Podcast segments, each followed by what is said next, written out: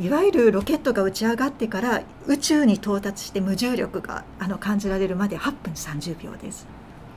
8分30秒はああそうですね。なんなんて言うんでしょうね。あもうやった本当いよいよ打ち上がってるっていうもう感覚と。でただ8分30秒の間でもしエンジンが壊れたらあこうしなきゃいけないその時は非常用の酸素を出して、はい、このシートベルトをどうしてとかいろんな動作を常に頭の中でシミュレーションしながらあでもあ体に加速度がかかってる今ね進んでいるんだというようなあ本当に宇宙に行っているんだという思いと両方でした。で船長さんがみんなに「Welcome to Space」と言ってくれてああ本当に宇宙に来たんだなと思いました。で普段は下に沈んでいる埃などがもう一斉に舞い上がるんですね。でそれが朝日の光を受けてキラキラと光っている様子がとっても幻想的だったのを覚えています。でそれで窓にねシートベルトを外して近づいてみた時の地球が本当に青く輝いていてでその時あの自分の姿勢宇宙船の姿勢によってあの見え方変わるんですが地球が真上に見えたんですね。頭上に。すごく不思議な感じがしてあこれが無重力なんだなと思いました。宇宙船の中の時間は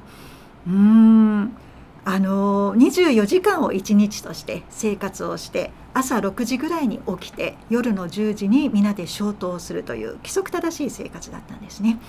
なので、まあ、1日24時間ということは同じペースだったんですけれどもその中で流れる時間はとても密度が濃かったなと思います。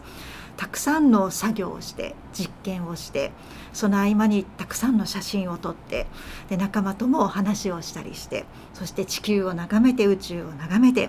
もう本当に密度が濃い時間があっという間に過ぎていったという印象です。そして私が行った国際宇宙ステーションですけれども地球の表面の高さ 400km を回っていますで90分で地球の周りを一周してしまうので外の景色を見ていると45分ごとに昼夜昼夜を繰り返していくんですね。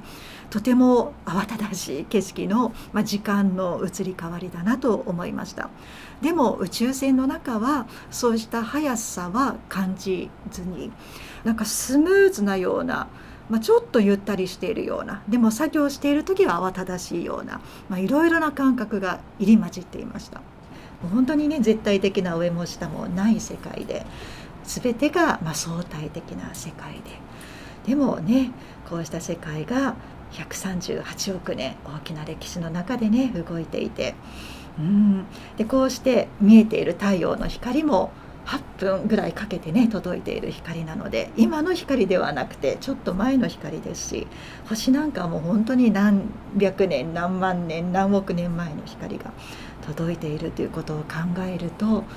なんかその宇宙ってね空間だけではなくてまさに時空というか時間と空間が一つになっているすごくその中で包まれているというような感覚がしたんですね。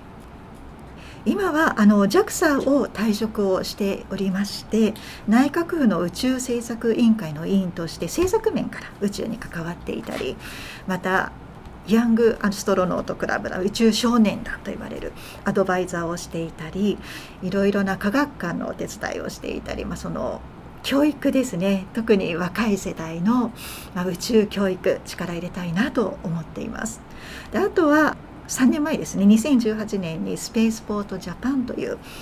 あの団体を有志の皆さんと作ってで日本からも人が宇宙に行き来できるようなそうした宇宙港スペースポートを作りたいという活動もやっています。前回の宇宙飛行士の募集があったのが13年前でこの13年間新しい日本人宇宙飛行士の募集はなかったんですね。でそれが今年の秋にようやく13年ぶりに募集が開始されるということでワクワクしているんですけれどもなのでその宇宙飛行士の募集の間隔がちょっと空いてしまっていた時間だったんです。でも今後はあの今年の秋からまた始まって5年ごとぐらいに定期的に宇宙飛行士を募集していくという計画を発表しているのでそうなってくるとあのより宇宙飛行士あのなりやすくなってくるんじゃないかなと思います。であとは条件も今検討を JAXA がしていて今までは理系の大学を出ていることというのが条件だったんですけれども理系だけじゃなくて文系の分野いろいろな分野だったりあるいはあの大学卒以外の人たちも含められないかだとかあるいは働き方もその24時間あのずっと JAXA 勤務ではなくて例えばパートタイムのような勤務形態があってもいいんじゃない兼業の宇宙飛行士がいてもいいんじゃないかなとかいろいろ今検討が始まっているのであの楽しみにしています。でヨーロッパは同じ時期に新しい宇宙飛行士をちょうど募集しているんですけれどもヨーロッパでは体が不自由な方も宇宙飛行士として採用しますと発表しているんですね。でどうしたらいろんな人が宇宙で活躍できるかをみんなで考えていきましょうという方針を出しているので、はい、ぜひ実現していってほしいなと思います。あのやっぱりね地上にいる時もうん特にすごく最近あ素敵だなというか感動したのが今年の2021年の初日の出を宇宙から中継してそれをみんなで見ようというプロジェクトに私も参加したんですね。でその時国際宇宙ステーションに野口聡一さんが滞在されていて野口さんも宇宙から出演してくれて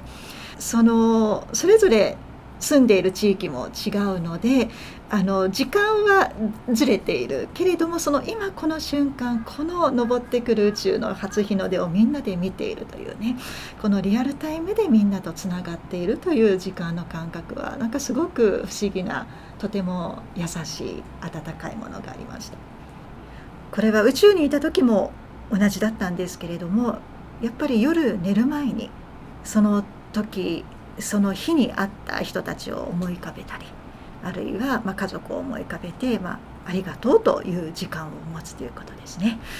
でまあ、子どもたちにはね直接生まれてきてくれてありがとうということが、まあ、日課大切な時間なんですけれども、まあ、普段会えない特にまコロナ禍ねなかなか会えない人も多いので、ね、あの両親も元気かなとかね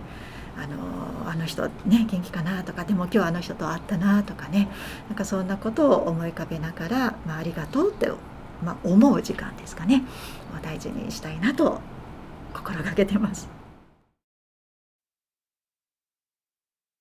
私たちは願います。時間とは誰にとっても平等なもの。そのすべての時間が優しい時間であることをその優しい時間が積み重なることでこの世界が優しさを少しずつでも獲得できることを。今年140周年を迎える成功は、さまざまな人たちの優しい時間に耳を傾けます。山崎直子さんの優しい時間をお届けしました。